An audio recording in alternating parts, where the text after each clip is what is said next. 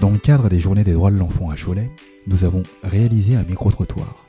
Voici donc les réponses aux quatre questions qui ont été posées aux personnes consultées. La question que j'aimerais vous poser, c'est euh, pour vous, c'est quoi les, droits de l'enfant? Euh, quand j'entends droit de l'enfant, c'est que j'entends euh, égalité, même niveau parent-enfant. C'est pas parce que c'est des enfants qu'ils n'ont pas le droit à l'écoute. Et le droit de parler, le droit de donner leur avis et le droit de s'exprimer en général, en fait. Et que s'il se sent en danger, euh, il a le droit de s'exprimer là-dessus et que c'est pas parce que c'est un enfant qu'il peut pas se permettre de le dire en fait qu'il est en danger et qu'il a besoin d'aide. Pour ce qui est des droits de l'enfant, c'est sûr que quand on est enfant, on a peu de droits puisqu'on est sous bah, la responsabilité de ses parents. Donc euh, c'est les parents qui décident. Quand un enfant a un avis sur quelque chose ou euh, veut quelque chose, il faut toujours qu'il ait l'autorisation des parents, qu'il a très peu de droits l'enfant. Le droit de l'enfant, ça me fait tout de suite penser à l'amour qu'on doit lui donner. Parce que c'est la base.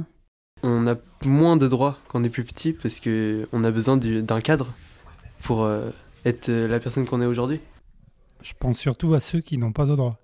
Dans certains pays qui ne sont pas comme les nôtres et des enfants qui n'ont pas le droit et qui travaillent euh, très rapidement et qui sont pris pour des, pour des adultes alors qu'ils sont encore des enfants. C'est c'est quoi être un bon parent? Bah, être un bon parent, c'est être responsable. Pour moi, c'est être responsable. Un bon parent, c'est quelqu'un qui va te donner de l'amour, euh, de la tendresse, euh, de la gentillesse. Quelqu'un qui va pouvoir te protéger à n'importe quel moment, te consoler dans les moments difficiles et t'aider à, avoir un bon avenir. Un bon parent, déjà, c'est euh, ceux qui donnent de l'amour à leurs enfants. C'est ceux qui vont pouvoir euh, satisfaire euh, aux besoins de l'enfant. Des parents qui sont là à l'écoute de leurs enfants, qui peuvent discuter de tout, de pouvoir parler de, de tout sujet en fait, euh, sans qu'il y ait de jugement. Pour moi, un bon parent, c'est quelqu'un euh, qui est à l'écoute. Parce que quand ça va pas, on a besoin de parler à quelqu'un. C'est quelqu'un qui nous apporte aussi bah, l'amour parental. Certains parents se disent euh, non mais j'ai peur d'être un mauvais parent parce que c'est un état d'esprit en même temps parent.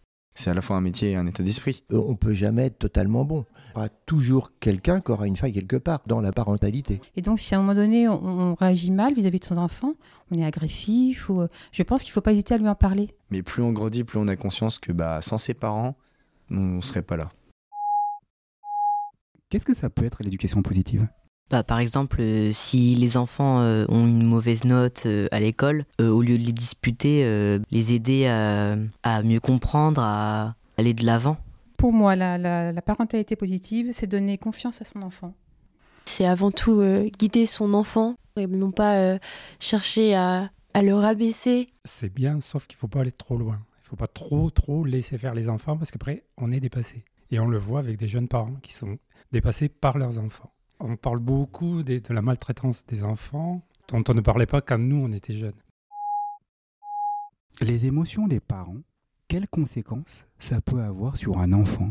Bah ça peut avoir euh, de graves conséquences, comme par exemple si la mère a pleure, bah l'enfant il peut se sentir mal et puis faire des mauvaises choses. Ça se voit quand ça va pas chez eux. euh, ils peuvent arriver tout tristes ou à l'inverse, ils peuvent être euh, tout heureux et puis je vois les parents suivre avec le grand sourire aussi. Quoi. Les... C'est vraiment euh, transmission, transmission. On était en train de vendre le magasin et ça se passait mal, qu'on était très stressé. Et ma fille, toutes les nuits, poussait des cris. Et on s'est aperçu qu'une fois que la vente du magasin était réalisée, les cris ont cessé la nuit. L'enfant, c'est une éponge. Donc, au départ, si on lui renvoie une émotion négative, eh ben lui, il va, la, il va la prendre comme telle. Les émotions des parents, il ne faut pas les mélanger avec les émotions des enfants. Par exemple, s'il y a des parents violents, quand les enfants vont grandir, eux aussi peuvent devenir violents. Puis si tu es respectueux avec les enfants, ils vont être avec toi, donc ça va mutuellement. Bah, ça peut créer euh, plus d'anxiété parce qu'il y a des parents qui ils ont aussi des personnalités et ça reste des êtres humains et des êtres à part entière. Ce ne sont pas que des parents. Tout le monde est humain, donc euh, le fait de sentir des émotions, c'est normal. Euh, même si on tente de cacher son anxiété, sa peur, sa colère, il y aura toujours des, des conflits et on fera toujours euh, parler nos émotions parce qu'on est humain et c'est et c'est comme ça. Donc il faut absolument qu'ils comprennent que ses parents euh, aient des émotions, mais il faut qu'ils comprennent que ses parents maîtrisent ces émotions.